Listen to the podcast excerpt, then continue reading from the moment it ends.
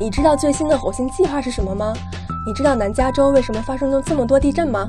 快来科技与生活找寻这些问题的答案吧！科技与生活，充实科技知识，带来生活方便。刘登凯、黄欣怡、张梦文共同主持制作。各位听众，大家好，欢迎收听金华之声广播电台第九十期科技与生活谈话节目，我是主持人刘登凯。我们今天的主题是三 D 打印机，就是三度空间的打印机。对于我们生活的影响，我记得我们在去年七月的时候，就是在二零一五年七月的时候，也介绍了这个三 D 打印机的对于这个制造业方面的应用。这一年多来，这个打印机的技术啊，可以说更成熟了，许多应用呢都是非常非常出人意外，有些还真像天方夜谭一样。我看到这个报道呢，是 University of Michigan，就是在 Michigan 的大学。有一位医生叫 Dr. Green，他就是利用了 3D 打印机制造了换气的一个辅助器，而救了一个新生儿。当然，像汽车啦、飞机啦、火箭啦等等零件，甚至有些枪支，哎，那当我们刚刚提到这个有关这个器官，这些呢都可以用这个 3D 打印机可以做得出来。那更有人呢？用这个做衣服，我们等下好好谈一下这个东西。还有甚至做了房子，也可以在太空方面呢，还有其他星球方面呢，上面制造自己的房子，这也就太新奇了。我们今天非常荣幸，请到 Contour Crafting Robotic Construction System 的元宵袁博士到我们电台来，和大家谈一谈这个神奇的三印打印机，三三度空间的打印机。我们首先请袁博士。向我们的听众问声好啊！同时，您稍微介绍一下您自己好吗？啊，金华之声的听众朋友们，大家好，我叫袁潇，我是南加州大学的博士。然后博士期间，我的主要课题是做 contour crafting 在外太空的应用。啊，这个具体的问题我们待会儿会具体谈到。然后的话，今年暑假我毕业，然后我现在是在美国的 contour crafting 公司作为一名高级的工程师。今天特别开心过来，然后也感谢牛博士的邀请。呀，欢迎你来电台。我们来先从一个大的一个角度来看啊，说这个三 D 的打印机，它最常见的应用是什么？在你答之前，我先跟听众提醒一下。我们的热线电话号码是六二六四六二零七七七六二六四六二零七七七。我们今天讨论的是三度空间的打印机，可以用这个三度都打印机呢，三度空间打印机呢，可以制造各式各样东西出来，非常非常神奇。好，来，我们再回到我们的节目，呃，袁博士来先介绍一下什么叫做三度空间的打印机。啊，三度空间打印机最重要的运用方式就是将数字模型，然后直接将它实体化。就像啊，然后它有三个三个重点。第一个重点是，啊，它必须有一个数字模型，就是我们所说的 STL 模型，它是能够在电脑上面观看到的一个数字模型。第二个，三 D 打印机有一个很重要的点，就是分层分层制造。啊，就像大家所知道的，啊，以往的。一些加工方式都是啊剪裁制造，就是将啊已有啊在已有的零件上把它不需要的部分去掉，然后得到这个零件。而 3D 打印的增材制造就是啊从粉末或者是呃很微小的材料，然后一点一点堆积起来，堆积出来我们所需要的这个实体模型。第三个就是快速成型，跟啊传统的制造相比，3D 打印能够在更快、更便捷的时间里面。能够完成这样一个制造过程。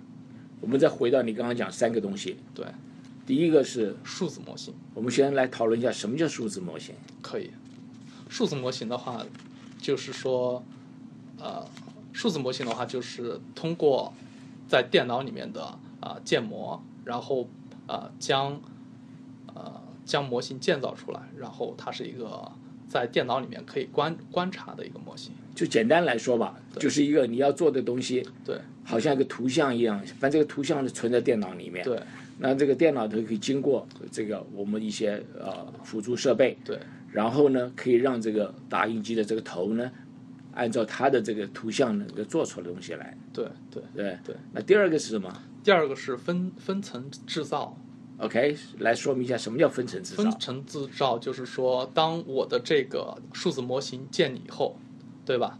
我们会把它分层，啊、举个例子所说吧，就像如果我有一个水杯，对吧？如果我想做一个水杯，那么我就把它切成一片一片一片，然后我当我制造它的时候，我就是从下往上把它一片一片的制造出来，然后当这些东西粘接到一起的时候，它就成成为了一个水杯。就等于是好像我们这个指头一样，我们剪的纸的呗对？然后你把纸人剪成那个啊，它很薄很薄很薄，但是把纸片给堆起来。堆积起来。那如果纸片这个堆起来够的话，那就变成一个成型的东西。对那这个纸片就等于是我们的三 D 打印机印出来的东西，的一层，印成的。对。那第三个什么？第三个是快速成型，就是跟呃传统的制造方式比起来，3D 打印能够在更短的时间里面把这个模型制造出来。为什么会呢？啊、就是这个是因为传统加工制造的话，如果是车企爆模前或者是模具，对吧？就在制作这些模具的过程中会花很多的时间，但是如果我们用快速制造的话，那么就是从速度上能够提升很多。那这模具也是非常非常困难做这个模具，而且价钱高。我们等一下搬这个优点、缺点，我们等一下再来谈一下，好不好？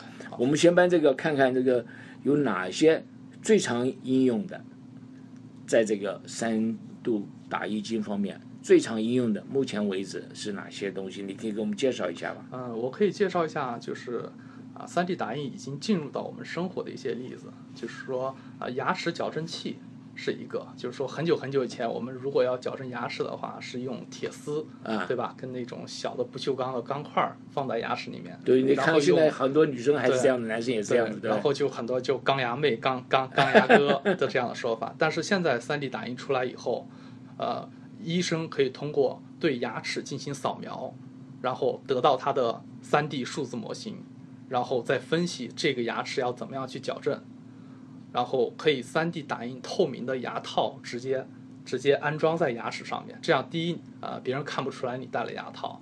第二，这个牙套能够就是轻微的去辅助的帮你把这个牙齿掰正，而且就是一套疗程下来大概是七套，就是这个牙齿慢慢慢慢的掰正的这个过哦，程。就不像以前，以前的话等于用力帮你搬过去。对对，那现在就是让你一一点点一点点点就没因为这个那么痛苦对，因为是如果是通过数字模型上面的一些啊、编辑的话，很容易实现这样，然后再把它直接打印出来。哇，这很神奇啊！对对，已经在用了吗？这个已经在用了。我们实验室有一个师姐，现在就都都是用的这个牙套，哦而且很很美观，啊，对，因为看而且比舒服一点。很舒服。对那还有呢？还有一个就是耳朵的助听器，就是啊、现在市场上所有卖的更多的助听器，一般都是啊、一个厂商生产好的助听器，可能这个助听器的形状跟你的耳洞不是很 match，就不是很配合。就我所指的是内耳式的，就是把整个助听器放到你的耳耳道里面，对吧？而我们 3D 打印机的话，能够打印这个助听器的这个外面这个外壳，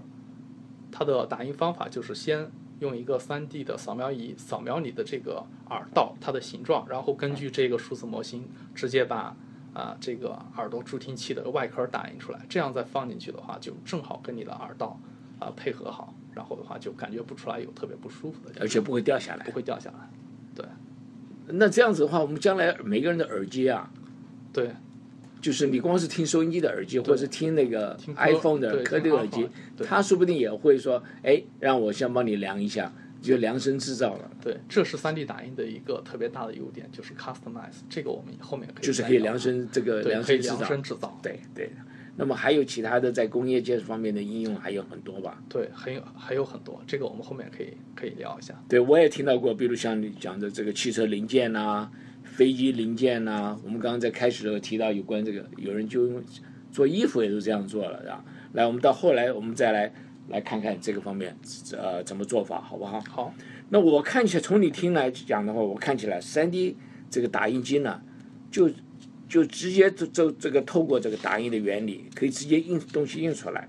所谓这个打印机的这个原理呢，事实上就是这个三度空间啊，我们有个东西在那里控制，对吧？控制一个打印头。对那这个头呢，然后后面呢接一个管子，对，这管子呢，就像我们用浇水的水龙头一样，对不对？那我就想到了说，您这个一个很好很好的比喻，对我来讲说，哎，就在浇水一样。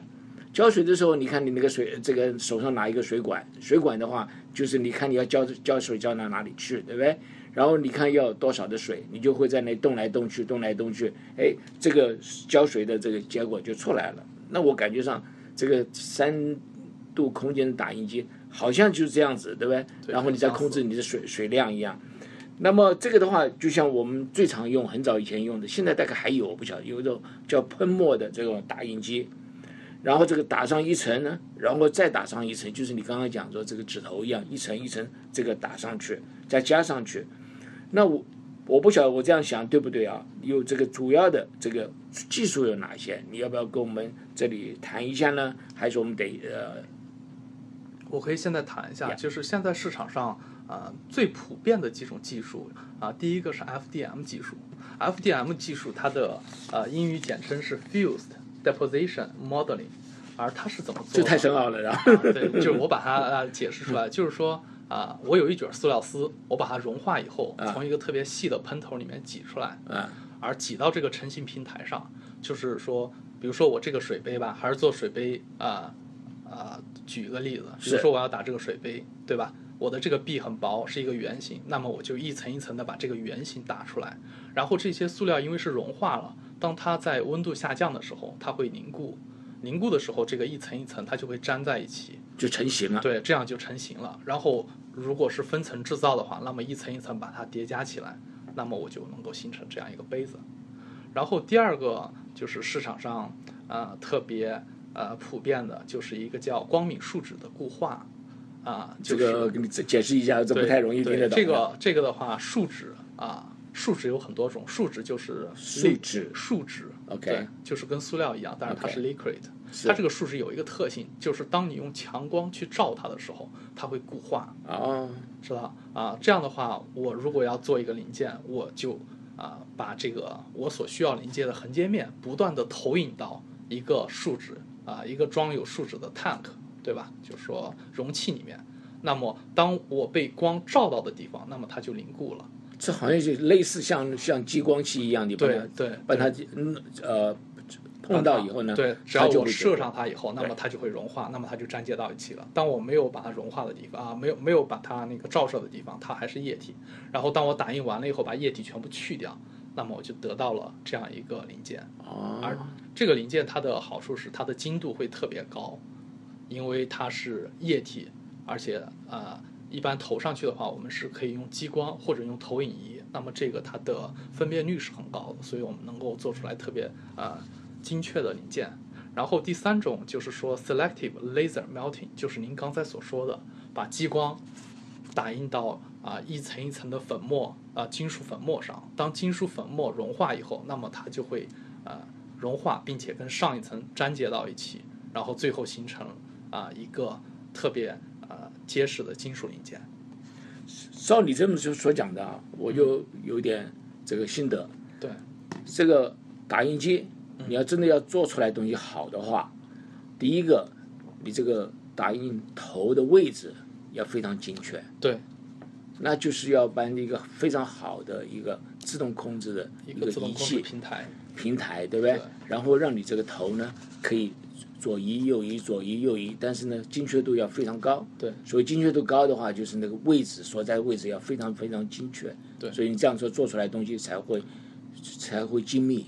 对对，是这样。那还有一个我说你听到的东西，就是我们这个打印机这个头，这个头的话是从那个材料呢，从那个头里面喷出来，是不是这样子的？对。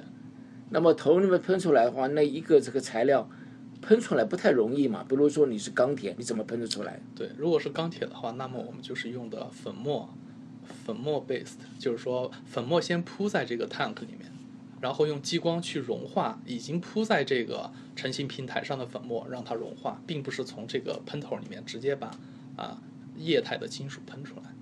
不是，是说是一个粉末状的对，喷出来粉末状已经铺在上面了，我只是去融化这一层粉末上面啊。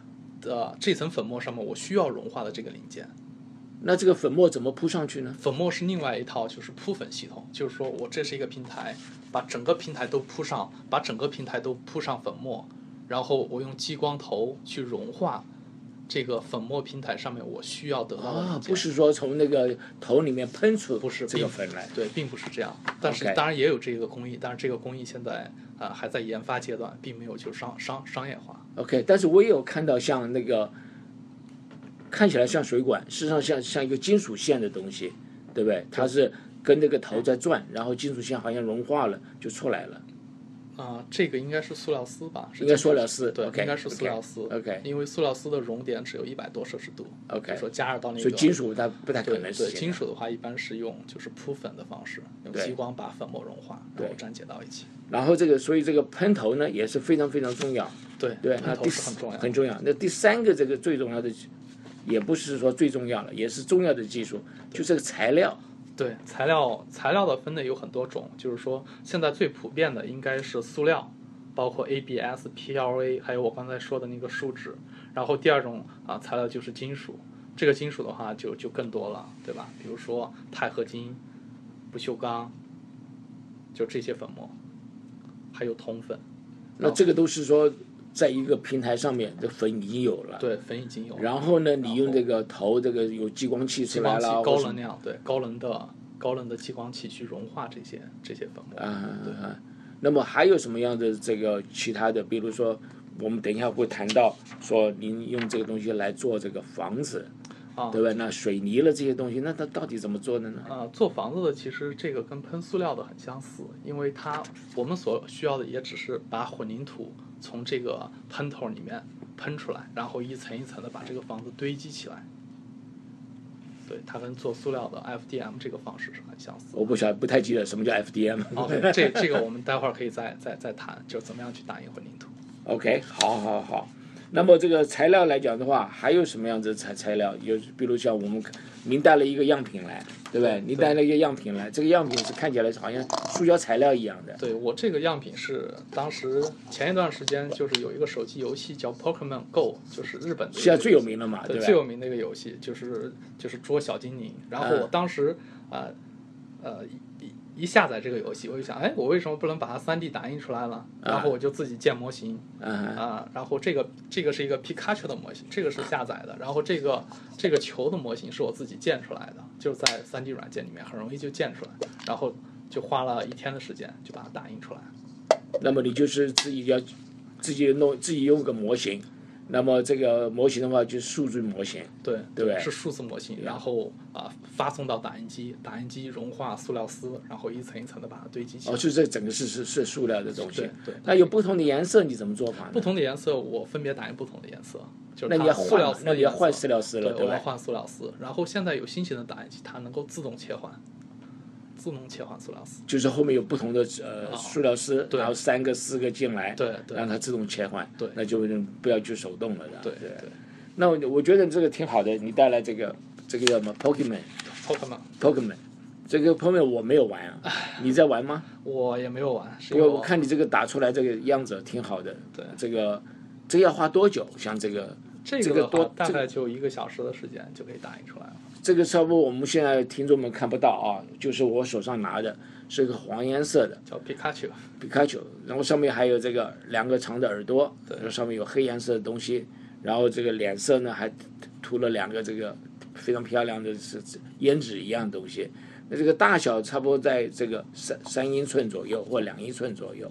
那么这个整个的话，你说差不多一个小时就可以就可以弄出来的。对 OK，这个看起来真是好像是从模子里面做出来一样的，非常非常好，而且非常非常均匀。这整个表面，你要这个表面出来以后要经过磨的嘛，不需要磨，就直接就这样。就直接是这样子对的啊，这个非常好。将来很多东西都可以直接呃有呃做这个东，西。就相比于如果去网上下单再买这个东西需要几天的时间，那我一个小时就可以得到它。对，那我们刚刚讲了，这个主要的是一个控制的东西，然后呢还有一个这个头，还有这个材料这等等。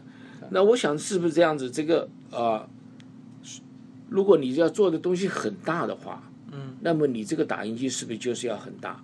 对，那如果东西小的话，那么你小印机就是可以小一点，但但可能要更更精确一点。对，比如我们要造一个房子的话，那么就不可能又说一个桌上型的一个打印机了，就不太可能的是吧？对。那么这样子的话，呃我我们来看看说这种打印机啊，有告到底有多少不同的形式？现在目前为止发展到什么程度为止啊？啊，现在我介绍一下吧，就是说从大从小到大来介绍吧。然后就是说，呃，现在能够看到的新闻上，啊，世界上最小的打印机是德国那一个公司发明的一款纳米级的打印机，它是通过双光子的聚合技术，就是我还是不太懂什么叫双光子。啊，OK，那就是其实它也就是一个聚合技术，就是把能量什么叫聚合技术？聚合技术就是呃，也是我们刚才所啊、所讨论到的这个液体的光敏材料。当我把这个激光特别细的激光打上去的时候，那么这个激光啊、那么这个材料它就会固化，所以这原来材料是液体的。液体的。对，当我把这个激光打上去以后，它就变成固体了。啊然后当我的这个光聚焦到足够小的时候，对吧？比如说一百个纳米的时候，一百纳米多少啊？一百个纳米的话，想想咱们一个头发丝儿大概是十个微米，十个微米是几个纳米？十个啊十啊，这考到我们自对己一个微米，一个微米是一千纳米，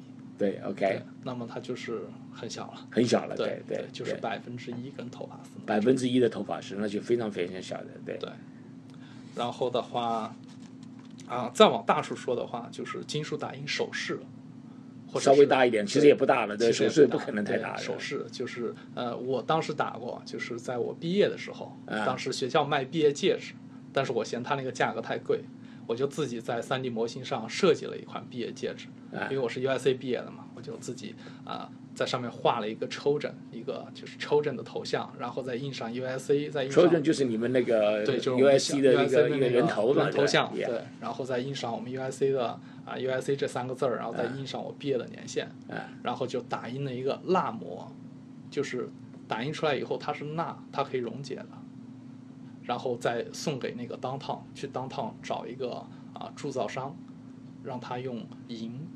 啊，把这个倒模倒出来，然后就就出来一个银戒指，然后再把表面一抛光，啊就就跟在学学校商店里面买的一模一样，但是它的成本大概就五十刀，学校里面卖的那个是两百刀。我人家要赚钱嘛，对，那当然。然后再往大说的话，就是汽车啊，3D 打印汽车跟 3D 打印飞机，我相信就是听众朋友应该最近看到过很多关于 3D 打印汽车跟 3D 打印飞机的一些新闻。我不知道您有我没有特别注意的，来，你跟我详细说一下吧。啊、据我所知，就是加州其实本地有一家公司，现在它声称自己啊、在做 3D 打印汽车。其实吧，我据我所知，它 3D 打印的只是一个汽车的外壳，就是它里里面的钢架结构其实还是用焊接，用最传统的方式制造出来的。它只是把 3D 打印外壳啊、3D 打印门呐、对吧？这些这些就是不需要成立的部件，用 3D 打印啊、做了出来。这样的话，它的流线型就可以做得特别漂亮，而且它也可以做得很轻质，因为它不是钢铁的。啊、3 D 打印飞机的话，啊、看到过一些材料，就是比如说波音七八七，它上面有很多部件都是 3D 打印出来的，还有就是最新的空客 A A 三八零。但是他们打印的这些部件并不是整个飞机，而是整个，而只是飞机上的某一些特别啊、重要的零件。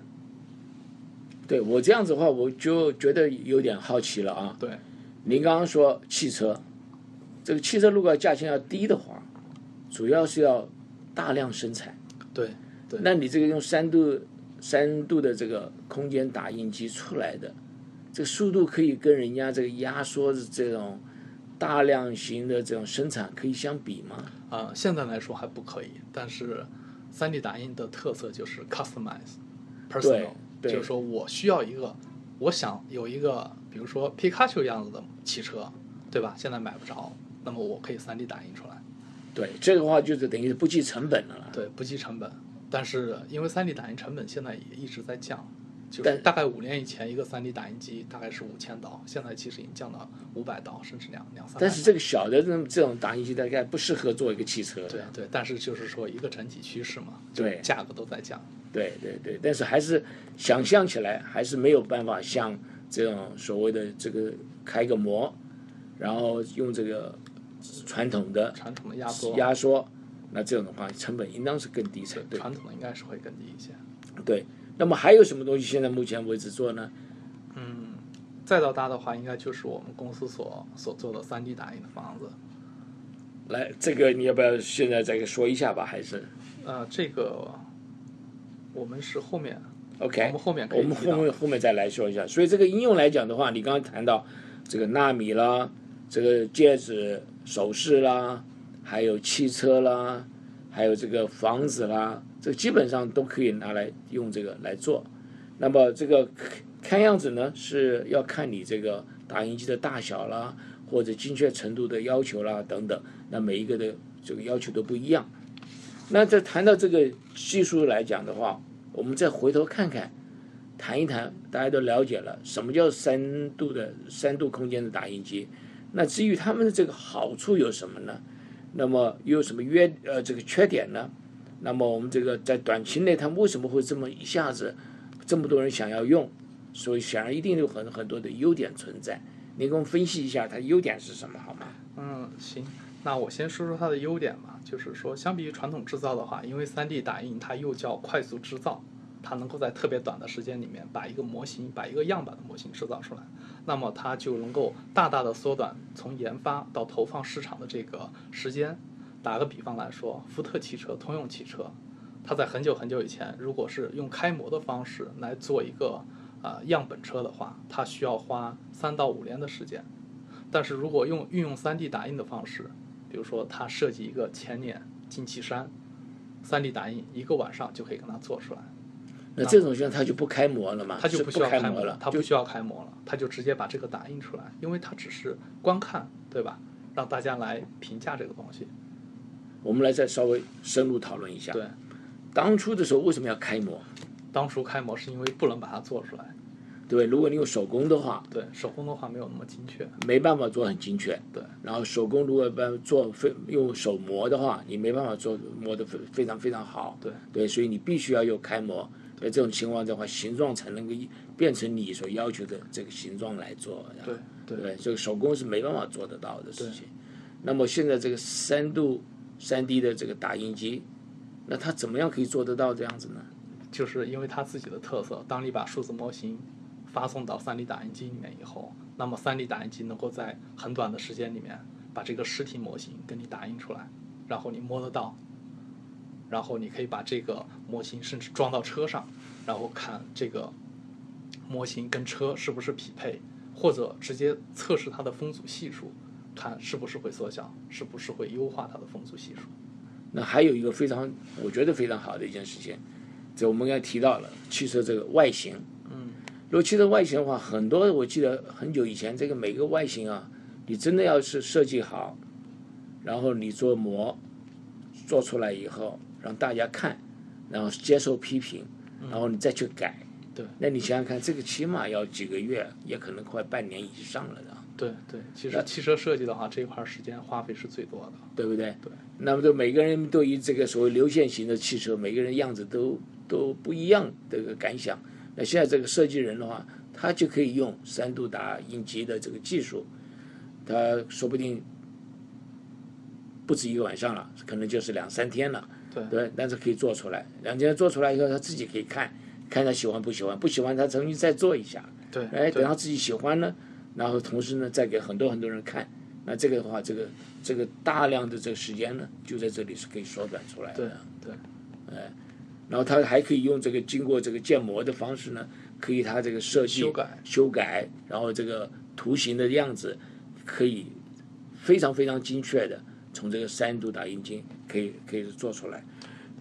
对，然后基于这个呃，基于这个特点的话，就是当然就是这些企业能够啊、节省很多的开支，就他不需要花这些钱去去制造模具，然后再制造，他只需要一台 3D 打印机跟一个会用 3D 打印建模的人。那它缺点有什么？啊、它的缺点其实也是有的，就是比如说，呃，现在来说的话，一台 3D 打印机只能对应打印一到两种材料。就比如说，如果我想打印一块电路板，那么就打不出来，对吧？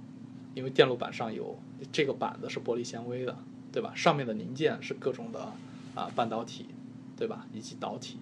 那么 3D 打印机我们是一次是打不出来的。然后 3D 打印机还有一个缺点就是说，嗯，它的 copyright，就是说啊，我有我下载了一个迪士尼的米老鼠的模型，那么我可以在家里面把它打印出来，那么就是说版权的问题，这就牵扯到版权的问题。那么迪士尼它其实是可以来告我的。然后还有一个问题就是有一些很危险的一些武器，就是大概前两两年以前吧，就是有新闻报道说有一个人用 3D 打印机打印了一把手枪，然后把它，而且这个手枪因为是塑料的，所以带上飞机的时候是不能被发现的。所以这个其实是很危险的一个应用。所以这个优点呢，就变成这个缺点，对对很难控制这些东西。对我记得一个报道还说，有人这个原子弹一部分呢，也可以从这里面这个打印出来，那这个就太危险了，对对不对？这个对吸收太危险了。那么我就想说，这个啊、还一个优优呃优点呢，我感觉上我跟你讨论一下，看对不对啊？嗯就是每一个人现在因为这个价钱低下来以后呢，每个人在家里呢自己有可以有个打印机。你刚刚说多少钱？差不多两三百刀，两三百多块钱。对两三百两三百块钱的话，那么美金两三百块钱，那事实上呢来讲，它就跟普通的打印机的价钱差不多。很相似。对然后你呢，假设你有很多东西可以在网络上面，你可以下载它的软体，或者你自己可以设计软体的话，对，那几乎所有的东西你可以自己在家里做，对，确实是这样。对不对？少一个螺丝钉，你说那我出去买的麻烦的很啊。对，就直接把它打印自己打出来对，比如说我有时候家里面缺一个挂钩，对吧？就是粘在墙上的挂钩，但是如果要开车去 Home Depot，得十几分钟，但是在家直接把它一设计出来，打印五分钟，对吧？十分钟就就出来了。有时候去买还不见得适合你的的样样子，对，就是说也不喜欢你的颜色，那到到你选了半天啊。对，然后自己设计的话，尺寸这些都是所有都是你自己确定的。所以你在家里的很多东西，你真的是用这个打印机打出来的。对，是真的。比如说我家的刀架子，啊我家的就是放碗的那些东西，全部都是我打印的。你们家的饭碗也是你打的不是，就是放碗的呃，那那个架个架子啊，OK，将来搞不好这个饭碗也是你打的，刀子也是你打出来的。我们这个到后来呢，我们来来再来讨论这个方面啊，可以就是每个人如果都想有兴趣的话，他怎么可以进入这一行，好不好？我们好再可以跟这个后面来讨论一下。那我们刚刚讲到这个优点，这个缺点，很多东西啊，这个事实上来讲，它的优点还是多于缺点。那么才会，所以所以呢，最近来讲，比较这个很多人都开始应用起来了。那我们公司里我也可以看得到，啊、在在用。那么公司里是很有意思的事情，比如我做太空的东西，我们以前要做个啊，说把太空东西变一个模型出来，大家都可以看得到的话，那要花好多的力气才可以出来。那现在这个用三度打呃空间打印机打出来以后呢，每个人都可以看得到。然后你要不喜欢的，大家可以这个修正，可以改。那么这个出行的话，在短时间内，差不多就是一两个礼拜到两三个礼拜，东西哎就真的可以做做出来，这非有非常有意思的事情。那我们刚刚前到说谈到你做的您的在公司里面所做的做房子啦这些东西啦对，那今年呢，我们有谈到一送人呐、到外太空去，比如到火星去，最近很火很热很热门，对不对？那除了这个去太空的一些比较困难的地方呢，除了医药健康呢，这个在路上的这个顾虑以外呢，那在那里长期居住呢，还有这个建造这个基地这些问题啊，也都是一个比较大的有一些挑战性的东西。我不晓得您这方面的看法如何，还有这个您的经验，现在是听说是在做房子的东西，我们要不要也来讨论一下子？啊，可以的。嗯，就是我读博期间，我的导师叫 Barak Kushnevis，他大概在二十年以前就已经提出了用 3D 打印机做房子的这个项目，然后啊，十年以前他尝试着啊把这个东西产业化，但是不巧碰上了经济危机，然后这十年的话，我们就是在不断的改进这项技术，然后啊这个技术的起源是您现在是讲说用三三 D 打印机打印建筑，做建筑、对做房子，对，做房子这个。然后的话，呃，这个这个技术最开始起源于就是我们我的导师想把它应用于打印难民营，跟就是极端天气，比如说地震或者是飓风过过了以后，就是很多房子都会被呃毁灭掉。那么我们想在一天的时间里面，一天一个房子的打印速度，来来恢复、来重建这些房子。然后的话，我们的技术啊，主要是想运用在这个地方。然后这十年这十年以来的话，我们啊实验室做了很多工作，就包括怎么样来提高我们的打印速度，怎么样能够通过啊就是对材料的优化来提高我们这个房子的强度，然后怎么样能够通过啊在中间加这些加强筋，或者是纤维的一些优化，来使我这个房子能够呃抗抗震级数能够提高。然后的话，大概是四年以前，呃，我们开始跟 NASA 合作，就是 NASA 开始给我们方力，让我们研究怎么样能够啊、把这个 3D 打印建筑搬到火星上去，因为我们知道，呃，NASA 大概是有计划在2030年把人人类送到火星上。那么人类送上去以后，对吧？不可能说就是呃人在上面去建房子，所以说我们的任务就是说能够在人上去以前，先用火星当地的材料，用我们的设备把这个房子建好了，啊、在那个地方人上去以后直接拎包入住。那那您看过那个电影叫做《对 Martian》看到没有 Martian，？yeah，对。我现在不记得了，他们这个在上面怎怎么建造那些那个、那些房子，他没没讲没讲出来。哦，他那个房子它并不是建造出来的，它是直接是一个太空舱，就直接搬上去了。啊，对，它就是在地球上建造好的太空舱，因为它那个是属于一个探索阶段，并不是移民阶段。如果是移民的话，那么就有成百上千的人需要上去，那么这个时候就是需要在上面把这些，因为您您知道火星上的环境是特别恶劣的，就不仅是宇宙射线，对吧？包括啊、就是整个火星上就是呃每天都在刮特别特啊特别强的火星风暴，然后包括它那边的气候，对吧？氧气这些东西，所以基本上它是没有对空气的，基本上它就百分之一的对是地面上的空气。对，所以说啊，环境特别恶劣，那么我们就需要能够在人上去前把这些 shelter，就这些啊遮遮遮蔽的地方，能够啊保护人类的地方先做出来，在人上去前。呀，那么我们现在再回去讲这个做房子，对，我们大家都晓得这个做房子怎么做法，但是呢，我不晓得这用这个三度空间呢做房子呢怎么做法，我们来一步步来说一下。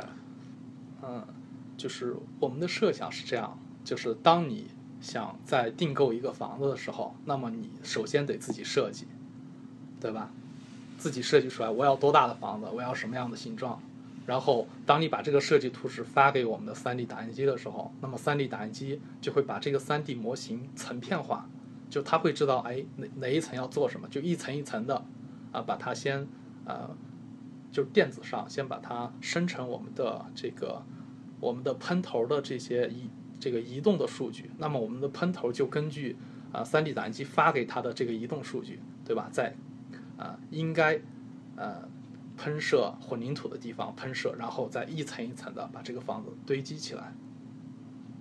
对对所以所以先这个软体呢，先搬说你这整个的设计，对那么他很聪明的，有人很聪明的就把它说说，哎，我什么都应该先做，就跟我们做房子一样，地基要先做，地基要先做你，不能说是房子先盖好，然后放在地基上，当然也有，那是不同的做法了，对不对？对所以这三 D 统一的话，那你就先打印这个呃地基了。对，地基的话不是在我们现在的范围内，不是在里面对，那什么我们 suppose 就是地基已经好了，啊我们只做这个房子的本体，就是混凝土，再加上中间这个钢筋结构。那么我们现在加州的普通的房子，您最清楚了。对对，我们加州房子，你先从是有个地板吧，对然后你有墙嘛，对不对？然后再有屋顶，基本上是这样做法，对不对对，那你这个打印机怎么做法呢？打印机的做法就是根据这个电子模型，然后我啊、把混凝土一层一层的打印出来，是先打先做，墙对，先先做地地基基，然后再做墙，啊，对吧？墙一层一层的打印上来以后，当然就是中间有窗户门这些位置，我们得空出来，让让后面来安装门或者是窗子，然后一直到打印到啊、第一层结束以后，用机械手把天花板装上，然后再打在天花板上再打印这个第二层的地基，然后再打印墙，就这样一层一层的打印上来。我还是很好奇，对，这个墙你怎么用三度的空间打印机印出来？比如说我的窗子，我的窗子，我的窗子本身是一个空的，对对不对？你三度打印间是印的话，是从横的来呢，还是从直的这个一层一层来？那你这个窗子怎么空出来的？啊，我是我们的打印是 horizontal 的，就是一层啊、一层平面一层平面的打印出来。然后当我打到窗子的时候，这个地方我就直接停止了，在这个地方停掉啊，因为我们知道就是 support 这个啊，就是支撑的这个原理。就比如说啊，窗子打完以后，对吧？啊，这个空出来以后，如果我们要打窗子上面的这个墙体的话，那么这个墙体就会因为自由落体掉下来。这对对，这个时候我们会在上面放一个隔板，就直接放、哦放一层木头木放在上面对，然后再在木头上打印，然后做完了以后，然后这个木头其实也就是这个楼的楼的一个结构了，就是对，就融融为这个整个建筑的一体了。哦，对，然后只是把这个空间留出来给门或者给窗子。所以当中还是有很多一些人工啊在辅助着做这些啊，事情。这这些现在还是人工，但是我们以后的机械手，就是在这台设备上的机械手会完成所有的，包括就是窗子门的这个支撑啊，包括天花天花板的运输啊，跟安放呀、都会通过机械手来完成。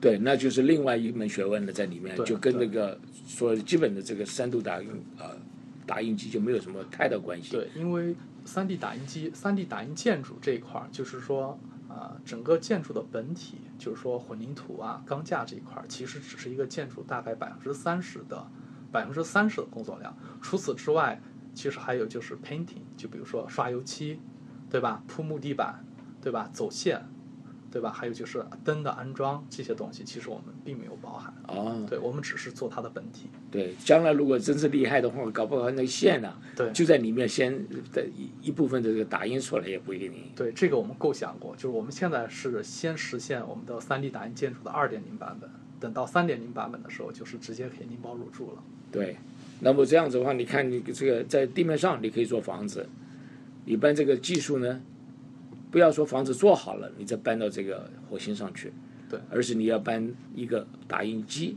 本身就带上去，对那么然后材可以料的话材料带上去直，接不用材料是直接在火星上，就是现就地取材。哦这就地取材如果要把材料运送到火星上，那那个价钱是不可设想的。对对对对对，哇，那这个也非常好。所以这个我们二零三零年的时候，我不知道我们人类可不可以到火星上去，您是 JPL 的，但是我相信是呢，二零三零年可能谈谈到移民就太早了一点，所以您这个的好这些好的技术呢，我们希望有时间呢，能够在地面上好好的把它优化以后呢，再带上去，这样。对，可以那。我们来转个话题啊，话题来谈谈看，我们这个这么好的技术，现在已经进步很多了啊。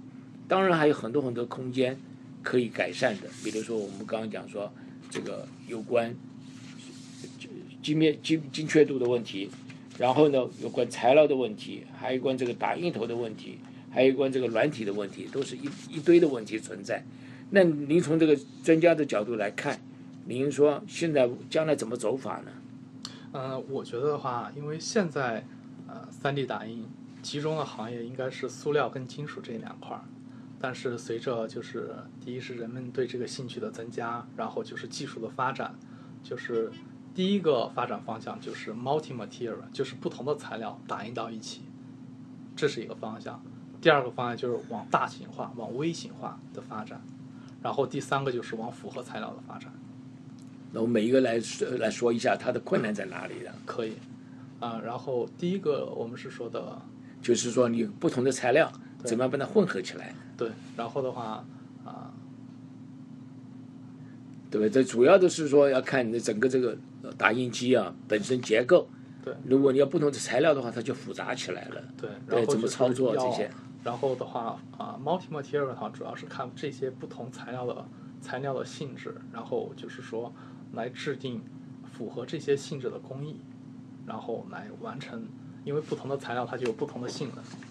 对，那么第二个你说比较困难的地方地方的话，是说是这个又又要大一点，这很困难，然后要精确，要小的也很困难，对不对？那我们现在做起来就是这种不大不小还可以做得到，将来越大就很难。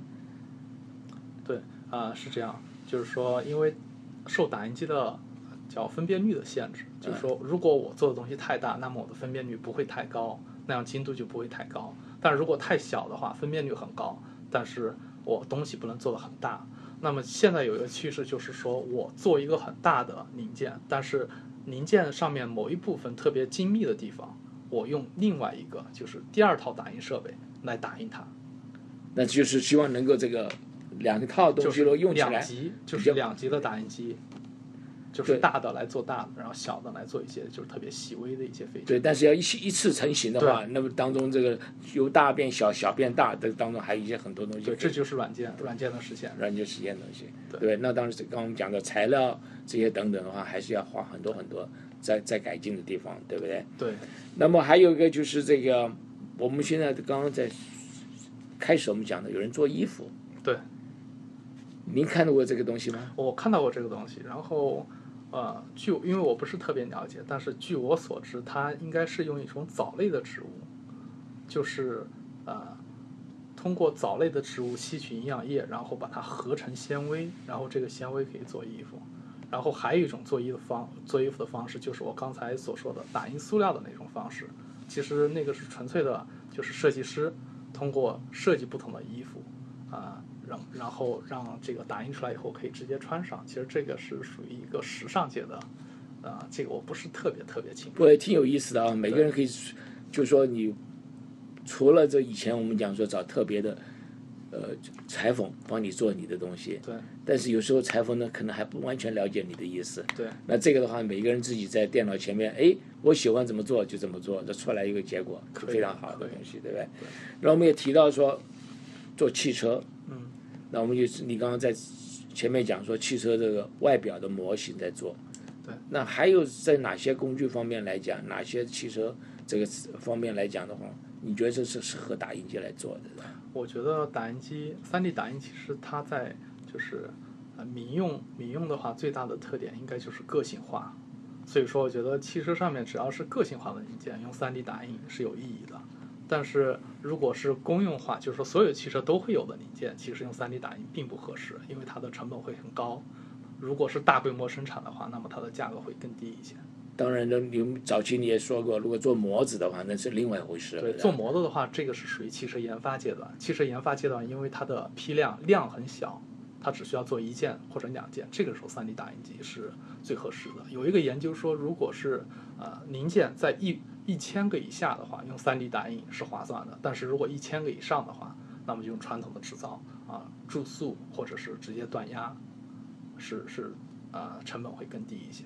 不过这个电脑的发展到今天嗯有很一个很大的一个好处，就是所谓适合你个人应用的，比如说你刚刚讲到牙齿，对对不对？对。还有这个有关你的这个呃助听器这些等等的，对都然后衣现在来讲的话，很多衣服啦等等都可以按照你个人来来来做的，对吧？对。那么还有我们也提到说，呃，我看到我们上一次啊，一年多前请一位先生来，他是做太空方面的东西。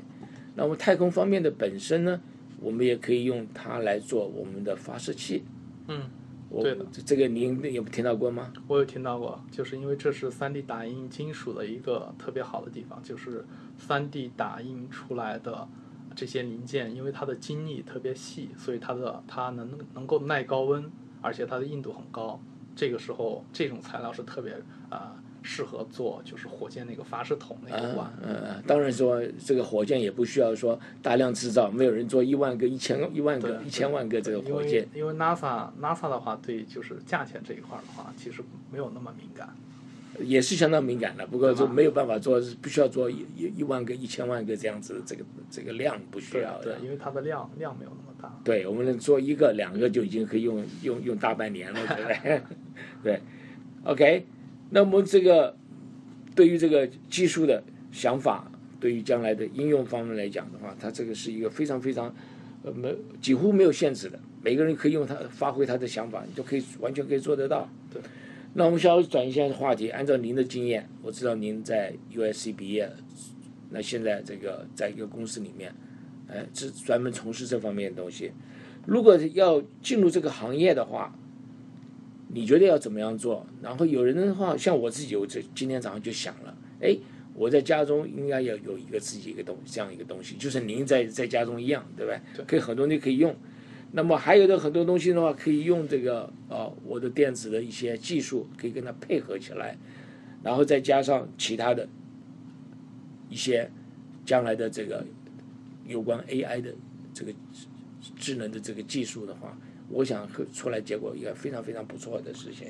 那我想问你看看，这个如果一个人想有在这方面进入这个行业，那做一些业余的工作，你觉得应该怎么样子才可以开始呢？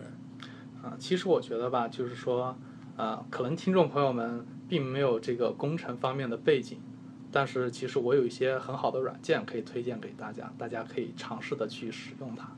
第一个软件就是啊，3D 扫描的一个软件，就是说，只要你有一个手机，对吧？拿着手机对你一个想打印的东西拍照片，拍呃绕着它拍一圈照片，这样的话可以通过图像重啊、重组技术把这个 3D 模型合成起来。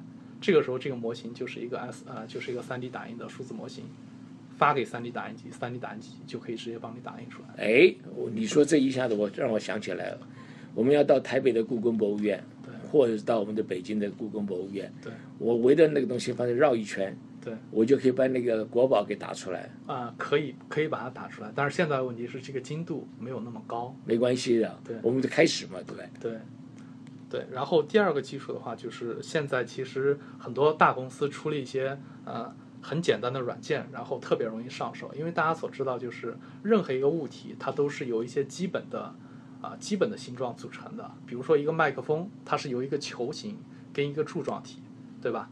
可能还有一些就是长方体这些组成的。那么这些软件的话，它就能够为你提供这些基本的模型，你只需要把这些模型拖进来，对吧？定好位，然后把它组合起来，它就可以生成一个模型。比如说你要做一个挂钩，一个矩形，一个钩，对吧？然后就可以生成一个啊、电脑模型，然后再传送给 3D 打印机，3D 打印机就可以帮你打印出来。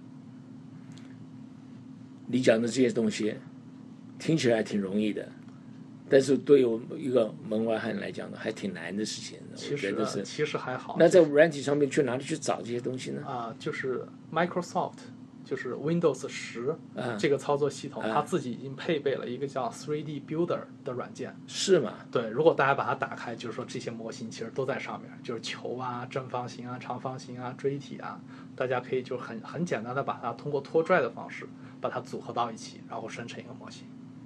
那这个的话，是不是要买一个最少要买一个三三 D 打印机这个机器嘛？对三 D 打印机那肯定是必须的。然后的话，除此以外，其实亚马逊跟 Home Depot 他们还打印啊、他们还提供一些三 D 打印的服务，就说即使你没有打印机，你把这个模型做出来，发到亚马逊或者去啊、家啊、家附近的 Home Depot 把这个模型给他，别人可以帮你打印出来。这个价钱贵吗？价钱其实还好，一个这种皮卡丘的话，大概就十几刀的样子。就十几块钱的样子。对，哦，那就是非常非常合理的事情，。还是挺合理的。对，那你可以来下载以后，你自己也可以改变一下，对，然后你到 Home Depot 去对。其实最好的办法就把是我电脑带去嘛，对吧？我在旁边就可以看了。